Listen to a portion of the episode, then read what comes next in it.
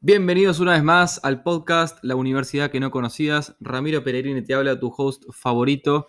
Y hoy estamos esta noche, lunes, arrancando la semana, con un episodio nuevo, un episodio que te va a interesar mucho. Más si sos amante de la ciencia como yo, o si sos una persona común y corriente, también te va a interesar, porque no todos los días se escuchan historias como estas. Hoy tengo un invitado muy especial, una persona muy cercana a mí, y nos va a contar algo muy profundo de su vida. Hace, menos de seis meses que estaba batallando una de las guerras más importantes de su vida. Perdón, hace un mes, pero más o menos hace unos nueve meses que arrancó con, toda esta guerra. Así que nada, eh, como dije antes, es una persona muy cercana a mí y les pido a todos eh, mucho respeto para escuchar esto porque realmente se necesita mucha valentía para mostrar las partes más vulnerables de uno mismo. Así que, sin más que decir, comencemos con la historia de mi papá batallando contra el cáncer y contra la quimioterapia que muchos saben que no es nada fácil. ¿Cómo estás, Enrique? ¿Todo bien? Bien, bien, todo muy bien.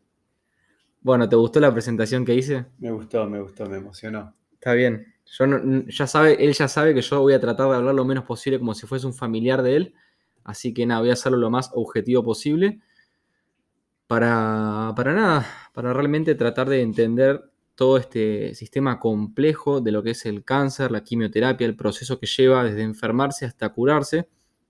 Así que nada, ¿por qué, Enrique, no empezás a contar, no sé, una breve descripción de un minuto sobre quién sos vos para la gente que no te conoce?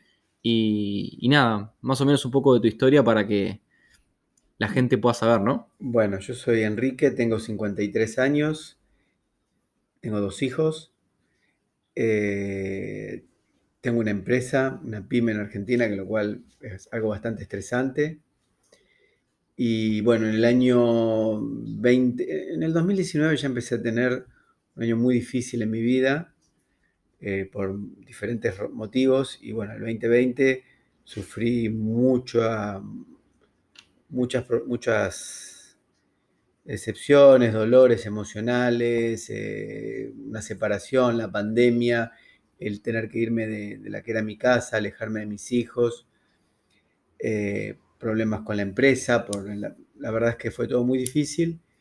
Y em, hace un año atrás, exactamente en los primeros días de septiembre, empecé a sentir un dolor en la zona de la clavícula que pensé que porque había cargado una mochila muy pesada un día, que había sido por eso, había sido un dolor muscular, y durante un mes estuve con, eh, haciéndome, análisis de radiografías, eh, hasta me llegué a infiltrar la zona, mm, iba hasta un osteópata porque no daba más de los dolores, a la noche no podía dormir de los dolores que tenía.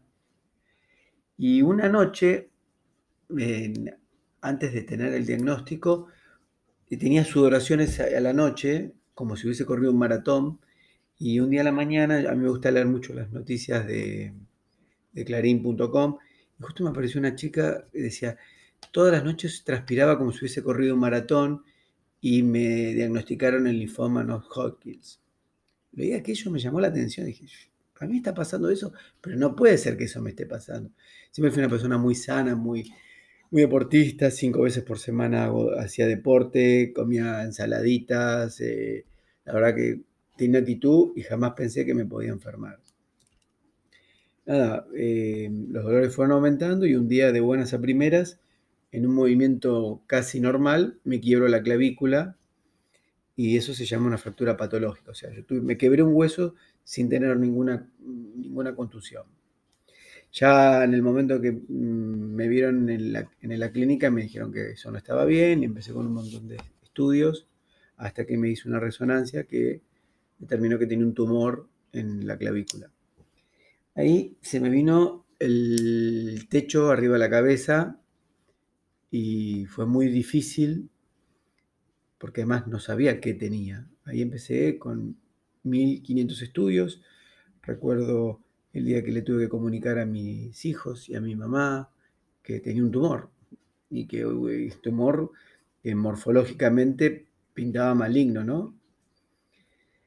Bueno, después de, de, mucho, de biopsias, de cosas, y un montón de estudios, tomografías, tantas cosas que uno va, me diagnosticaron un, un tipo de cáncer que se llama sarcoma histiocítico, que es un cáncer que se produce en la sangre y que genera tumores blandos.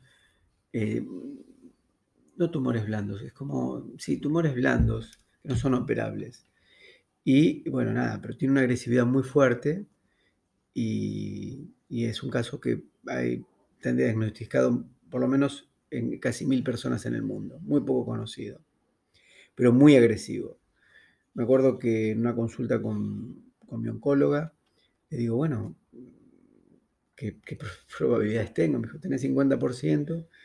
Y le pregunté, le digo, ¿qué pasa si no me trato? Me dice, a partir de este momento tenés tres meses de vida. No recuerdo su, cara, su rostro, porque en esos momentos parece que el, mundo se detiene. Empecé a sentir, dije, bueno, ya está, estoy jugado, tengo que ir por todo. Eh, siempre digo lo mismo, a partir de ese momento, yo vivo en un departamento que tiene un balcón, ¿no? Y, y uno cuando está, digamos, por decir así, normal o en la vida normal, uno siente que la vida uno está parado del balcón y, ve las cosas, el futuro. Yo empecé a sentir en ese momento como si me hubiese, mi, vida empezaba a correr del lado de afuera al balcón y yo estaba agarrado al balcón para no caerme. Bueno, muy rápidamente empecé a hacer eh, quimioterapia. Recuerdo el primer día que fui al, hospital, que me acompañó mi hermano.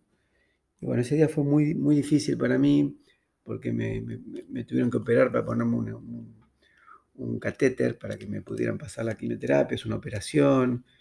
Eh, bueno, empecé con la quimioterapia, empiezan, empiezan a venir unos, unos líquidos de colores que te empiezan a entrar en el cuerpo, que vas a hacer pis y, haces granadina, o sea, haces líquido colorado.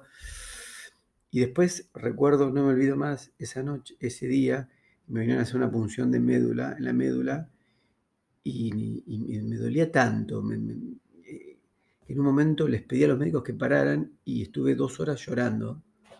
Eh, fue muy duro, fue muy duro, fue muy duro, fue muy duro.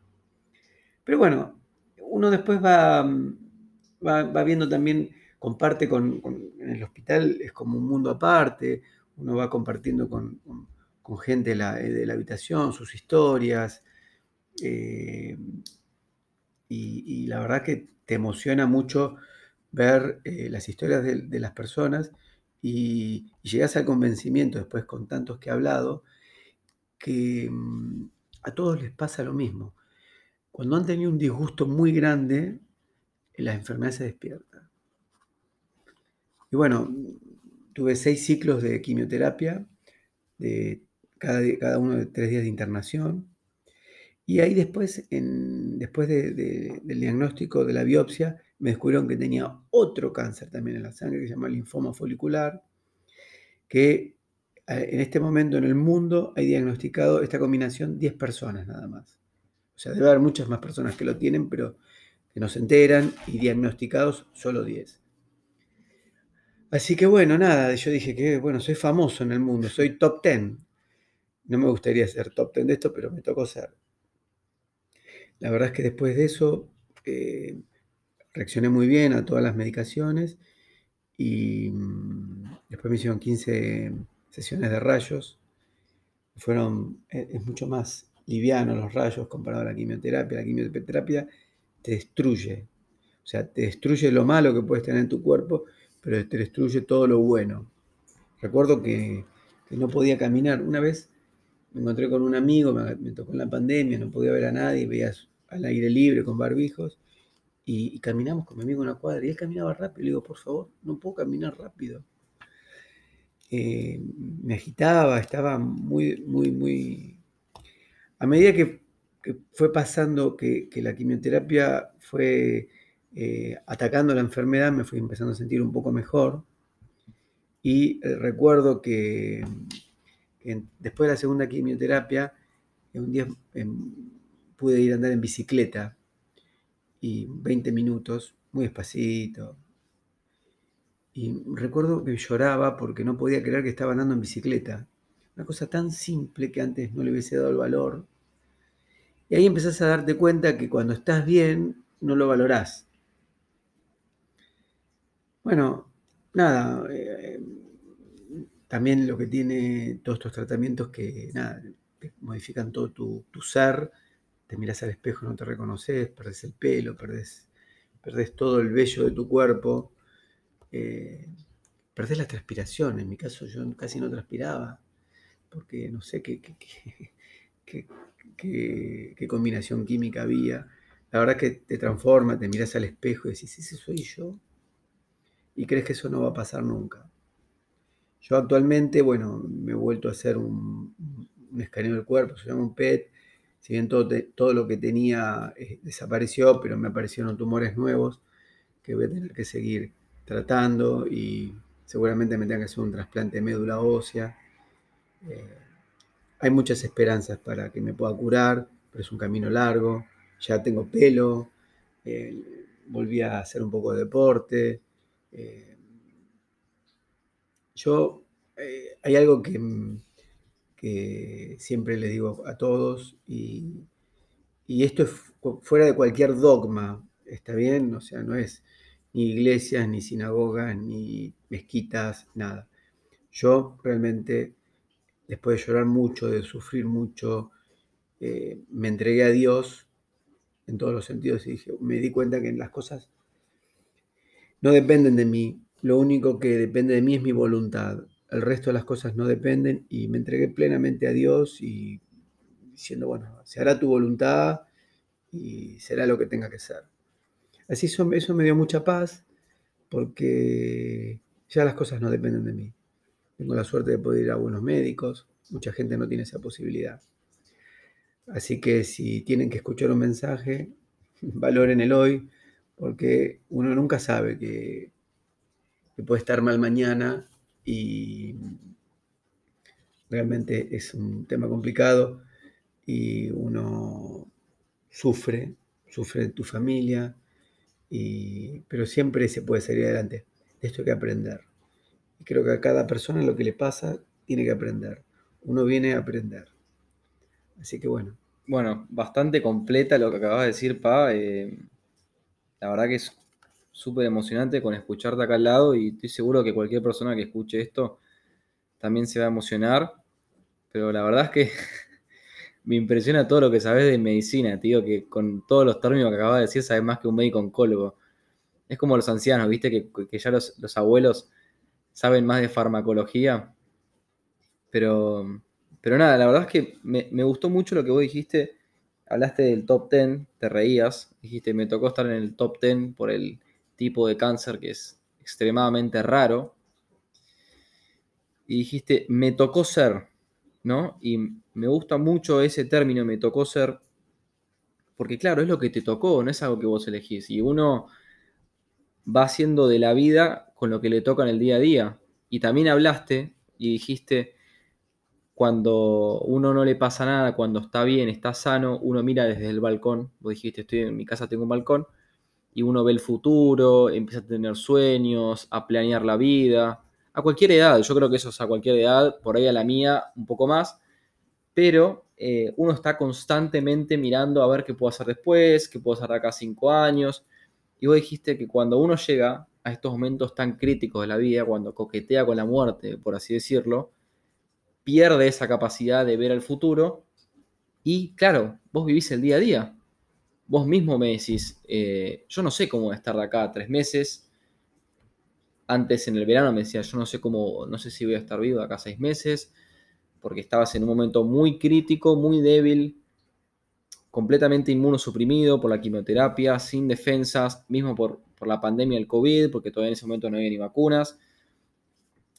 Pero claro, vos separaste y dijiste, cuando uno está sano, planea, qué sé yo, qué sé yo. Pero hoy en día dijiste, cuando uno está enfermo, no puede planear nada. O sea, vive el día a día. Y por ejemplo, mismo gente de mi edad, que uno está pensando en el futuro, no, yo voy a hacer esta carrera, después cuando me reciba voy a entrar, no sé, en mi caso, voy a entrar a tal hospital, quiero hacer esto, esto, esto.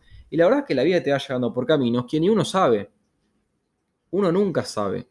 Entonces, yo creo que está, si bien está muy bien que cada uno planee y tenga una dirección a la cual ir, porque te da una estructura y un orden en tu vida, pero al mismo tiempo uno no se puede estresar tanto por el orden y la estructura porque la vida te voltea tanto, por lo que vos me estás contando, que es hacer de la vida con lo que, lo que la vida te da, digamos, ¿no? Pero nada, me gustó mucho plantear ese tema y, nada, la verdad es que yo creo que lo que te está sacando adelante, lo que te sacó de, la primera quimioterapia y los primeros tumores, es tu actitud, tu filosofía de vida que tenés, que cargas con la vida. Em, nada, por eso mucha gente puede compartirla, mucha gente puede no compartirla, pero es lo que yo veo, lo que la gente alrededor tuyo ve y la verdad que es admirable y por eso dije que tengan mucho respeto para escuchar esto porque realmente se necesita mucha valentía porque uno toca los puntos más vulnerables de uno mismo. Entonces nada, primero de eso te quiero agradecer por eso y, y nada, también quiero volver a lo primero que dijiste cuando empezaste a hablar, que empezaste como a, a decir, yo fui una persona sana toda mi vida y Sí, yo te conozco, pero la gente no te conoce. Pero la verdad es que yo, si describiendo lo que es mi padre, em, una persona completamente sana a los 50 años de edad, literalmente con abdominales, saliendo a correr, no sé, tres veces por semana, eh, jugando al tenis otras dos veces por semana, comiendo sano. Yo, desde que tengo memoria, vos almorzás ensalada, eh, meditas, hacías yoga los sábados, no tomabas alcohol, no fumabas o sea, eras el full package de lo sano, pero aún así te enfermaste de un cáncer súper agresivo.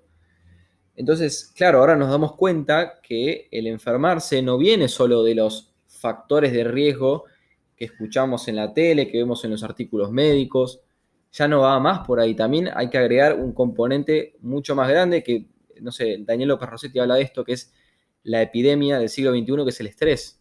Y vos dijiste, yo en el 2019 arranqué mal, me empecé a estresar cada vez más, una pyme que es muy difícil. Por eso, vos empezaste como en una barranca abajo, que es lo que vos estás describiendo, porque cada uno cuenta lo que le pasa adentro, ¿no? Pero empezaste en eso y hablaste de la personalidad cargada de, culpa, de responsabilidad. Yo acá tengo el libro, acá a mi izquierda, un libro del doctor Gabor Mate, eh, que se llama Cuando el cuerpo dice no, la conexión entre el estrés y la enfermedad. Y nada, hay un caso de una persona que se llama Alan, que es muy parecido a lo que era la vida de mi papá. Una persona súper sana, entre comillas, para lo que es a simple vista, pero aún así se enfermó de un cáncer muy agresivo e inexplicable. Y habla, en el libro este, el médico que este doctor Gabor Mate le dice, le pregunté a Alan si alguna vez se había negado a hacer algo. Y él dijo, nunca, de hecho me encanta que me pidan cosas, casi nunca me he arrepentido profundamente de decir que sí a algo. Y vos estás escribiendo esto, la personalidad, la personalidad cargada de culpa, de responsabilidad. ¿Cómo, sentís eso, el, tema de la responsabilidad? Yo durante mucho tiempo empecé a sentir que mi vida me pesaba. Es algo medio... Y la verdad es que me pesaba, me pesaba, me pesaba mucho eh, las responsabilidades, un montón de factores, mi vida me estaba pesando y me terminé enfermando en la clavícula donde cargaba la mochila. ¿Entendés? es muy llamativo, o sea, desde Freud. Sí, sí, sí. Eh, creo, que, creo que mm, realmente a mí me dijo la, mi médica que a mí de los disgustos, de las malas sangres, me bajó el sistema autoinmune. Y a cualquiera le puede pasar que le baja el sistema autoinmune porque estas enfermedades existen en todos los cuerpos, pero lo que pasa es que se te disparan con, una mala sangre. Eso no significa que no nos podamos enojar, o, pero bueno, nada. Eh, creo que el punto, el punto más importante, creo que cuando uno se está preocupando demasiado con algo, hay en un punto que uno tiene que decir, hasta acá, ya está, no me hago más problema por esto, porque cuando te profundizás y vivís muy angustiado y bueno, nada, en algún momento se te pueden disparar cosas. Y otra cosa que, que aprendí también en muchos casos. Había, había en el hospital una vez un chico con 20 años, tuvo un sarcoma en la pierna, tuvieron que cortar la mitad de la pierna, le pusieron una prótesis, un chico del interior. yo le preguntaba, le digo, ¿pero qué te pasó? Dice, no, empecé con un dolorcito y no le prestaba atención. Creo que el cuerpo cuando empieza con dolores hay que escucharlo. Mm. Es como el auto, cuando el auto tiene un ruido, se está rompiendo algo. Claramente. Si no, no lo prestás, se, va, se te va a terminar fundiendo el motor. Mm. Me parece que es importante que las personas vivamos escuchándonos a nuestro cuerpo, a nuestras cosas, eh, que vivamos alertas a las señales. Eh, me parece muy importante. Me parece que la vida no es simplemente lo que vemos, sino que hay como una percepción de que te va marcando el rumbo. Eh, y nada, yo, tuve dos episodios que me llamaron mucho la atención. En el 2019 tuve muchos sangrados por la nariz, que y en un momento tuve un, día tuve un síncope, que hubo que llamar a la ambulancia, me sentí muy mal. Y al año siguiente, un año después, eh, tenía la, panza dura, dura, dura, dura, dura, dura. Fui a la médica en plena pandemia y me dijo, mira, esto puede ser un tumor, andate ya al Mater Day. Fui al Mater Day, en el Mater Day en la guardia no me quisieron atender bien como me había pedido la médica. Los, los estudios me daban bien, pero mi cuerpo estaba diciendo, acá está pasando algo. Y bueno, después mm, algo estaba pasando. Yo realmente a todos mis amigos les digo, mirá, después de los 50 años uno entra en una etapa que debe escuchar su cuerpo porque la máquina se va gastando y, vi muchos jóvenes también, vi muchos jóvenes que les pasaban cosas. Por eso eh, no hay consejos porque, pero hay que escucharse. Hay que escucharse y hay que estar atento a las señales. O sea, vos decís que si tendrías que darle un consejo a la gente en general, como para prevenir una enfermedad como la que a vos te pasó, si bien obviamente que sabemos que los factores de riesgo para enfermarse de cáncer son un montón, pero estamos hablando justo de vos, que vos no tenías nada de lo que era lo demás, lo peligroso,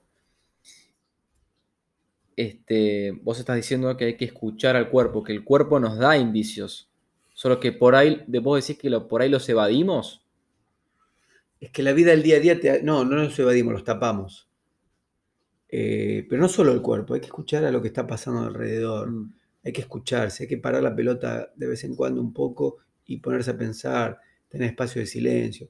A veces un poco. Y también saber, saber decir que no, no, me parece. Yo creo que es una cualidad muy importante aprender a saber decir que no. Totalmente.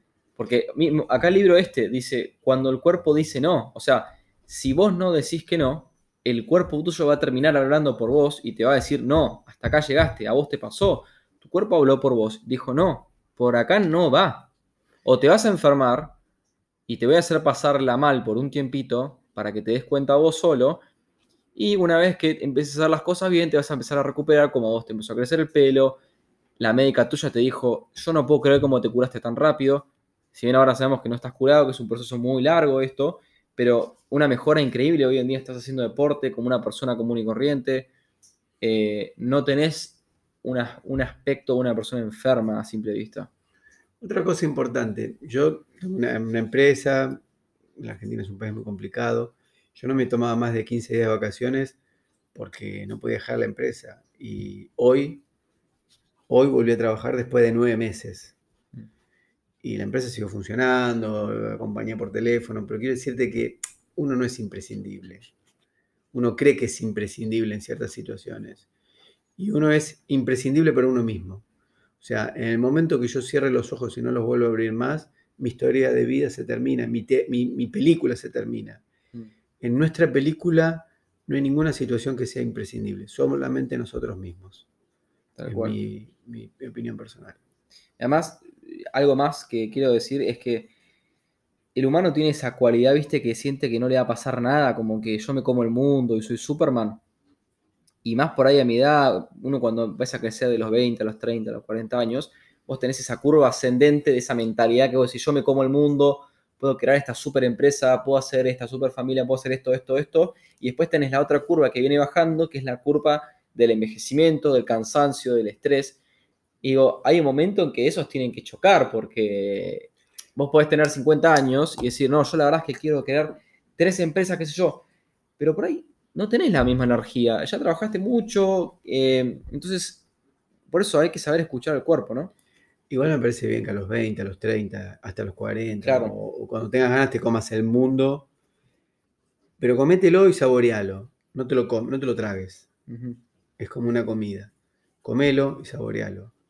Eh, siempre dije, me acuerdo cuando mi abuela, que falleció ya hace unos años, cumplió 80 años, le pregunté, yo tenía menos de 30, le pregunté, ¿cuál fue el mejor momento de tu vida?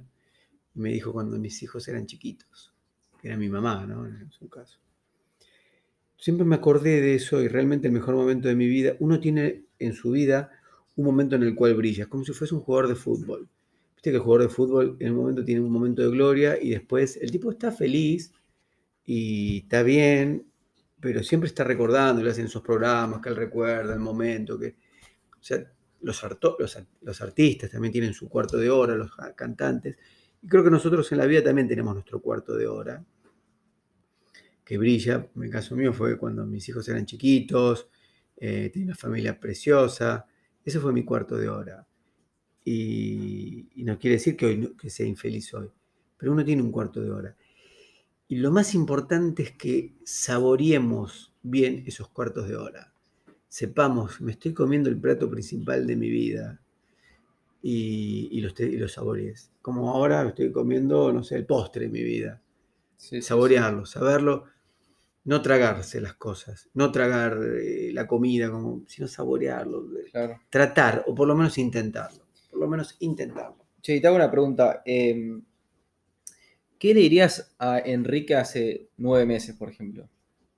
Hoy, si vos tenés que tener la oportunidad, por ejemplo, de agarrar el teléfono y te dicen, ¿sabes qué?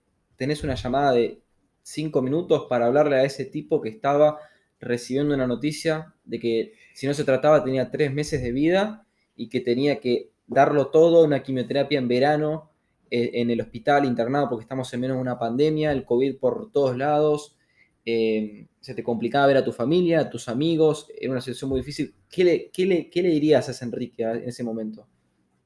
Que lo que tenés que transitar, lo tenés que transitar. Y que nada es tan terrible, ni morirse. O sea, tenés que transitarlo. Uno siempre tiene miedo a lo desconocido. Lo que te da miedo es lo que no conoces, eh, no lo que transitas. Es como cuando uno eh, o tiene una presentación o va a jugar un partido, un torneo. Te da miedo lo que va a pasar, pero no, lo, no, no te da miedo cuando está pasando. Y me parece que eso es lo más importante y que nada es tan terrible, que todo pasa, y realmente todo va a pasar, decía Julio Grondona, el que fue, todo, todo pasa, y que es la gran verdad, pasó Julio César, pasaron los grandes, todo pasa, todo vamos a pasar, Mm. todo pasa. Uno tiene, siempre tiene miedo a lo desconocido, pero lo tenés que transitar igual. ¿Y qué sentiste que vos fue algo que te dio fortaleza para poder pasar ese periodo de, digamos, de quimioterapia y curarte de esos tumores que vos tenías en la sangre? ¿Qué sentiste que dijiste, bueno, por ahí esto fue un amuleto de la suerte o fue una herramienta que me sirvió para estar hoy vivo y hacer una vida relativamente normal? Entregarme a Dios, saber que no dependía de mí. Que de- dependía de mí, sí, estar llamando a, a OSDE que me autoricen las cosas, o preocuparme, llamar a la médica y decir, bueno, tengo que hacer esto, eh, aguantarme, tratar de ser inteligente, dejé de trabajar, enfocarme en mi curación. Pero entregarte Eso- a la vulnerabilidad, digamos. Eso, eso dependía de mí. Lo otro, si funciona o no funciona, no dependía de mí. Claro. Y Sí, eso sí. me dio mucha paz de espíritu, decir, bueno, yo, está, yo hago mi parte, después Como será lo que- tenga que ser. Si vivo, vivo y si muero, muero, digamos. Y sin dramatismos, y sin tratar de, sin querer dar lástima, sin dramatismos. Sí, O sea, sí, sí. Con actitud, con actitud todo. Y otra pregunta, hoy que ya pasaste es- esos, esas quimioterapias, después hiciste rayos, eh, ¿qué sentiste que cambió en vos en tu personalidad? ¿Te hiciste una persona más fuerte, más sensible, más débil? Eh, digamos, ¿qué, ¿qué decís que vos cambiaste o que te transformaste? Más simple. No, ni más sensible ni nada, más simple. O sea, es como que en lo que respecta a las amarguras, es como que llego, un, voy hasta una puerta que digo, hasta acá llego y punto. Nada más. No, no, no hay, no hay otra cosa que me pase. Obviamente la experiencia lo he vivido. Espérame, ¿eh? Creo que se va a cortar el podcast, pero ahora seguimos. Bueno, ahí seguimos grabando. Eh, nada, se tuvo que cortar porque creo que la aplicación de Anchor no me deja grabar más de 30 minutos, yo no lo sabía eso. Pero bueno, nada, le había hecho una pregunta a Enrique sobre qué había cambiado en su personalidad después de la quimioterapia y él había dicho que una persona más simple. ¿Algo más? ¿Algo, más o sentís que...? Nada, ganas de vivir. Yo pienso que la gente dice, no, la vida no vale la pena vivir. Yo pienso que la vida, todo el mundo quiere la vida porque realmente la gente no la quiere perder. Eh, no sé si lo que nos espera en otra vida, si, si, realmente existe, es mejor, pero realmente todos queremos vivir. Entonces la vida no es tan mala porque si fuera mala, eh, nadie quería seguir viviendo. Y todos nos aferramos a la vida hasta lo que más podemos. Me parece que la vida es una gran experiencia que tenemos y es un gran aprendizaje y realmente todos queremos vivir. Y yo quiero vivir y será lo que tengo. ¿Y no sentís por ahí que algo que te estresaba antes de todo lo que te pasaba, digamos como de tu vida anterior, entre comillas, que hoy decís, me pasa lo mismo o parecido, decís, no, la verdad que no me estresa porque conozco picos de estrés tan grandes o de vulnerabilidad tan grandes que no vale la pena por ahí estresarse por algo así. Creo que ya lo dijiste antes, pero... Te voy a dar un ejemplo comercial. Antes si había un problema en mi, empresa, que se, había un problema con un cliente, se arruinaba una mercadería, yo podía estar una noche sin dormir por eso. O me ponía, realmente sentía que me estaba perdiendo realmente ahora digo, uy, qué más, pero en el fondo digo, ¿qué, me importa? Eh, eso es como que me doy cuenta que no, ya está, ¿entendés? Claro, eso es una, pequeña muestra. Después hay otras. Pero... Y también algo más, que bueno, esto me, lo decís bastante, ahora por ahí no te lo acordás, pero que vos siempre decís que después de haber pasado todo lo que pasaste, te hiciste una persona mucho más empática Sí. Más con la gente que está pasando por momentos malos. Sí, totalmente. Cuando sé que alguien tiene. me interesa el otro. Eh, realmente, como mucha gente fue muy buena conmigo, me mandaron muchos mensajes, eh, gente que. La verdad hay mucha gente que me sorprendió, lindo, y realmente aprendí que si hay algo que tengo que rescatar es que yo tengo que ser más empático. Yo no era tan empático y es más, si algún día me pudiera curar y arreglar algunas cuestiones de mi vida, me gustaría trabajar en ayudar a la gente con cáncer.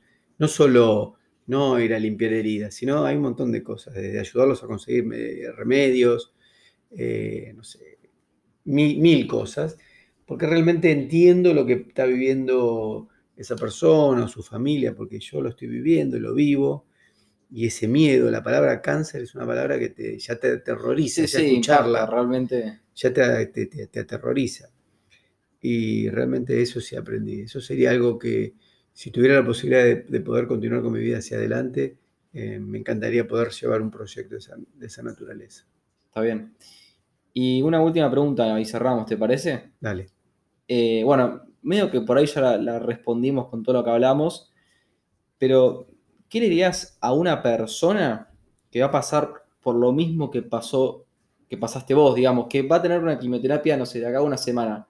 Ya vos ya dijiste lo de entregarse a Dios, que está increíble, pero otra cosa, un segundo consejo, digamos. Primero, lo primero es que confíe en su médico, el médico, porque el médico no es solo el médico, y todo un Ateneo que se consulta. Eh, segundo, que le diga a su médico, a mí me decís la verdad, si me tenés que decir todo, me decís la verdad, eso ya imponérselo, para que uno sepa cuando va al médico no es un teatro, que están los familiares. Eh, y que trate de, rodearse de la gente cuando tenga que hacer los tratamientos, de la gente que realmente lo quiere y que le va a tirar buena onda. Y cuando viene gente con problemas, todo, que realmente los bloquee, los corte, lo, eh, se aísle. En el momento de la curación, lo único que importa es curarse. Eh, nada más. Eh, que se rodee de la gente que le tira buena onda. Y nada, nada más que eso. Es mi consejo. Y que confíe en los médicos, ¿no? Está bien. y que haga las cosas al pie de la letra. Bueno, eso fue todo por hoy. La verdad que te agradezco mucho, Pa, por, por compartir toda esta historia tuya. gracias a vos. Eh, ojalá que, alguien, no sé, si tiene un familiar que esté en la misma situación, que se lo pase, que lo comparte. Esto dura, ¿cuánto? ¿35 minutos? O sea, 35 minutos puede ayudarlo, eh, sentirse relacionado, porque creo que mucha gente le pasa, y por ahí a vos también te pasó, con momentos como estos que decís, ¿por qué me pasó a mí? O, che, soy la única persona que conozco que tuvo cáncer o que tiene cáncer. Entonces, por ahí se sienten como aislados, eh, diferentes del mundo. Che, yo, yo, seré más débil que el resto. ¿Tendré algún problema que me hará más débil? Y no, la verdad es que nosotros tenemos el, cáncer, si bien es algo que impacta, es bastante común, puede pasar, ¿entendés? En la población, es algo que pasa. Pero te puedo decir una cosa, eso sí, es una palabra... No, pero cuando te tenés que poner la remera y te toca, es otro partido. Claro, eso está lindo decirlo. No, no, pero lo que quiero decir es que... cuando te toca, te toca. No, te toca. Por ahí, eso. ahí, ahí, ahí, ahí, te, ahí te la ves de otro color. Pero está bueno que, por lo menos esto que conversemos, Ojalá que, sí, que, le llegue a alguien. A alguien que esté en la misma situación. A alguien que le dé una palabra. con eso el trabajo ya está hecho, me ya parece. Está, ya está. El objetivo está eh, logrado. Por eso. Pero nada. Gracias, Pa. y nada, le mando un saludo a la gente y nada. Si tiene alguna recomendación, alguna crítica constructiva sobre el podcast, sobre el audio, sobre lo que sea, que me lo diga por Instagram. y nada, por eso. Siempre con mucho respeto, porque como dije, es la tercera vez que lo digo, se requiere mucha valentía para tocar temas tan profundos y de mucha vulnerabilidad. Pero nada, eso fue todo por hoy. Espero que te guste. Nos vemos en el próximo episodio. Chao.